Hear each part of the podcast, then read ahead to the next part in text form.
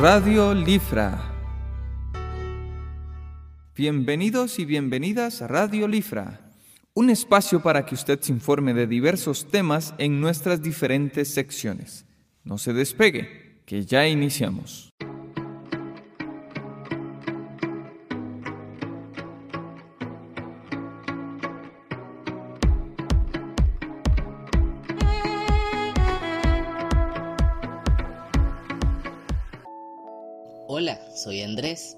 Me gustaría hablarte sobre animales. Animales realmente asombrosos, desde pequeños anfibios rosados hasta gigantescas aves bastante peligrosas. ¿Listo?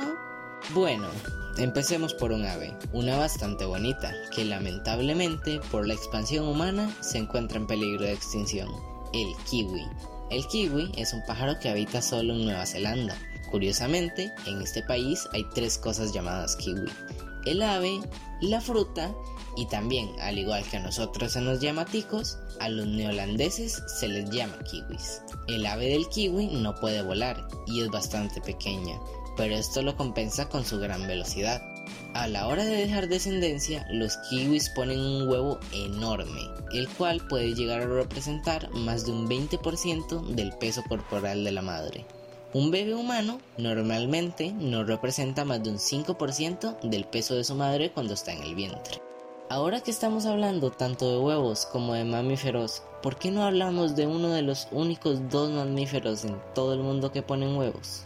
Quizá te suene el ornitorrinco. Este animal, originario de Australia, es uno de los seres vivos más extraños del planeta, pues tiene pico y patas de pato, cuerpo y cola de castor. Son capaces de nadar y sumergirse con extrema facilidad, ponen huevos, amamantan a sus crías y además los machos tienen púas venenosas en las patas. Esto los convierte en de los pocos mamíferos en todo el mundo que tienen veneno. Esto es una muestra perfecta de las increíbles cosas que la naturaleza puede llegar a crear. Pero ya que hemos visto dos animales de Oceanía, ¿por qué no pasar a un lugar más cercano a nuestro país? Vamos a ir directamente a México, donde encontraremos a los ajolotes, pequeños anfibios que en estado salvaje pueden variar entre negro y café. En cambio, los más conocidos varían entre blanco y rosado. Esto debido a una condición genética heredada de un antiguo ajolote el cual fue llevado a Francia.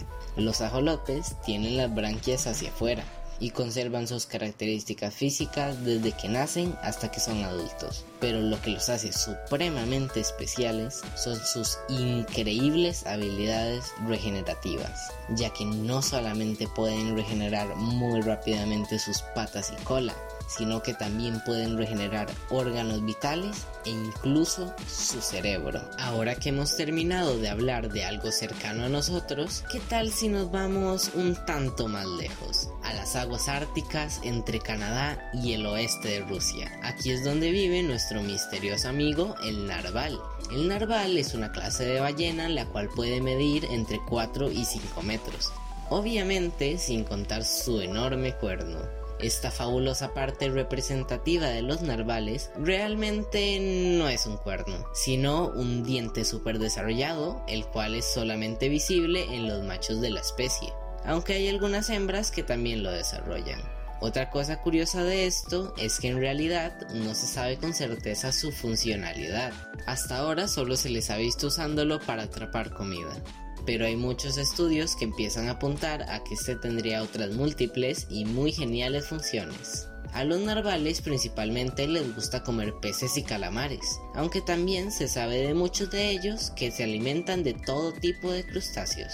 Luego de haber hablado del kiwi hace un rato, me he quedado con ganas de hablar sobre otra ave, aunque esta es bastante más grande que el kiwi y bastante menos amigable. Quiero hablarte del casuario, una gigantesca ave de más de 1.5 metros, la cual es originaria de Nueva Guinea. Este hermoso pero intimidante ser, debido a su tamaño y peso, es incapaz de volar aunque en realidad no lo necesita. Sus dos musculosas y resistentes patas son lo suficientemente fuertes como para darle la habilidad de saltar grandes alturas, correr a grandes velocidades y la increíble capacidad de romper fácilmente los huesos de sus presas. Todas estas características, sumadas a su comportamiento territorial, hacen del casuario el ave más peligrosa del mundo. Aprovechando que estamos en Nueva Guinea y que estamos hablando de aves peligrosas, deberíamos pasar al último animal del día de hoy, el pitojuí,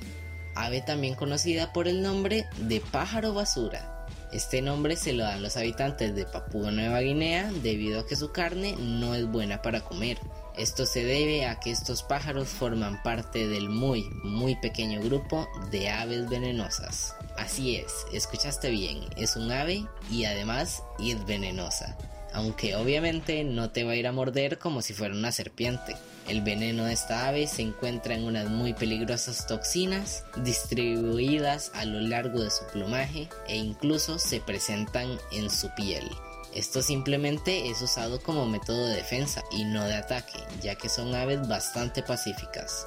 Aunque por muy pacíficas que sean, ya ves que no es buena idea comerlas. Y bueno, esos fueron algunos de los muchísimos y geniales animales que tiene nuestro mundo para ofrecer. Qué lástima que poco a poco estemos acabando con ellos. Pero recuerda que aún estamos a tiempo de salvarlos, así que ayuda al planeta reciclando y reduciendo tu huella de carbono. Yo fui Andrés, gracias por escucharme y recuerda que Lífara somos todos.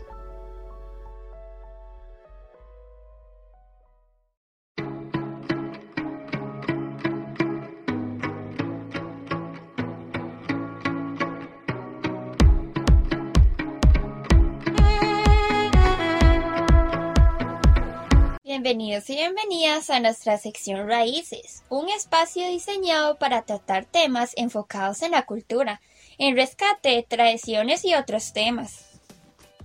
Para el día de hoy queremos compartirles sobre el proyecto de compostaje que están desarrollando algunos estudiantes de Plan Nacional, con las indicaciones que les da el profe Orlando.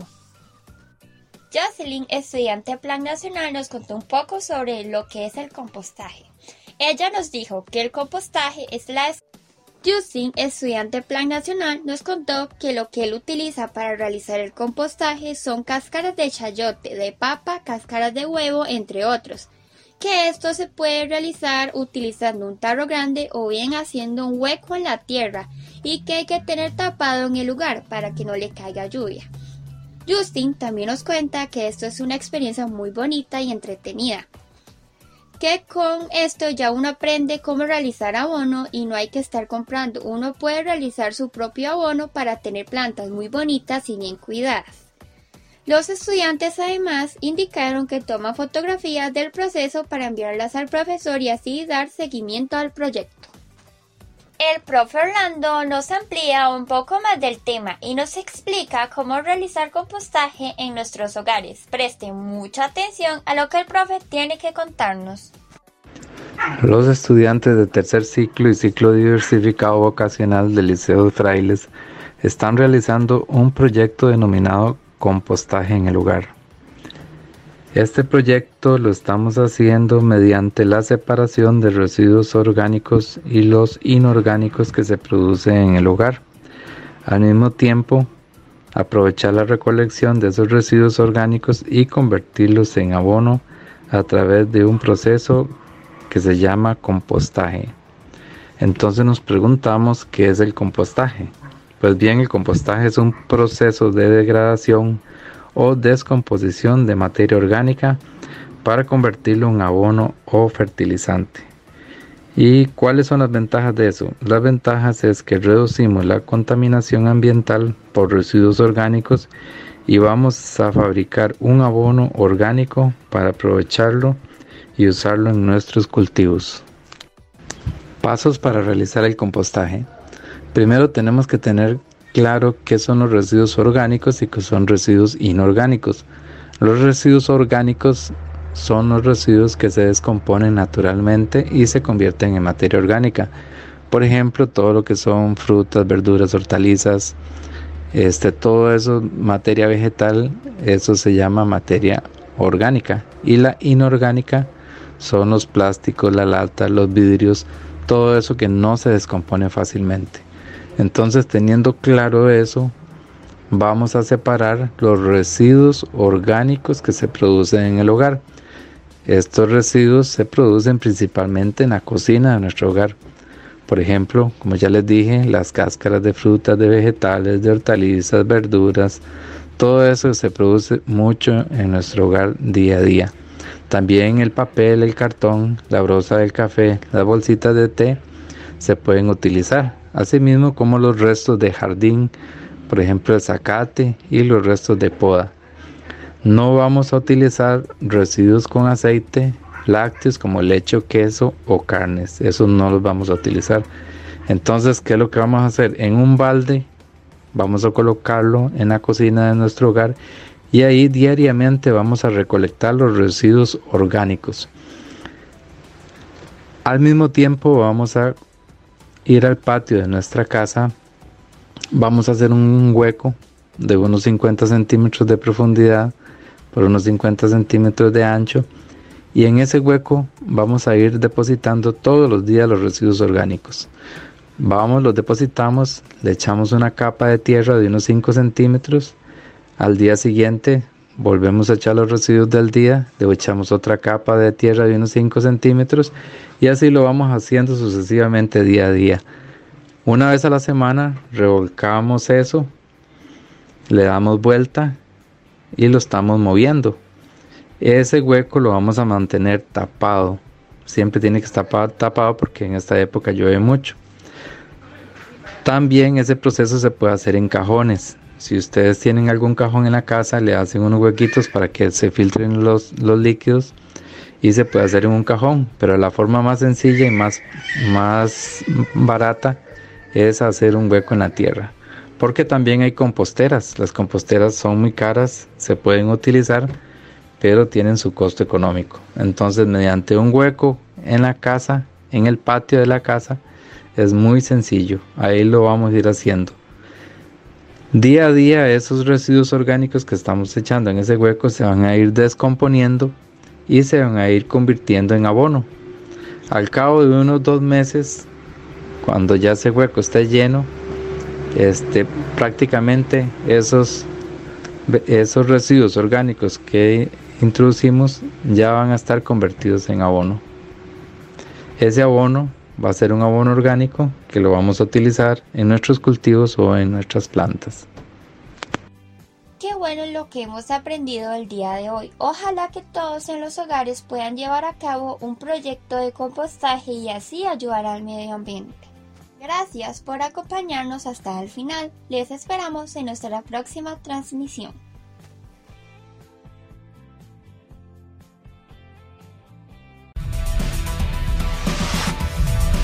Hasta aquí nuestras secciones del día. Le invitamos a que no se pierdan nuestras próximas transmisiones. Hasta pronto.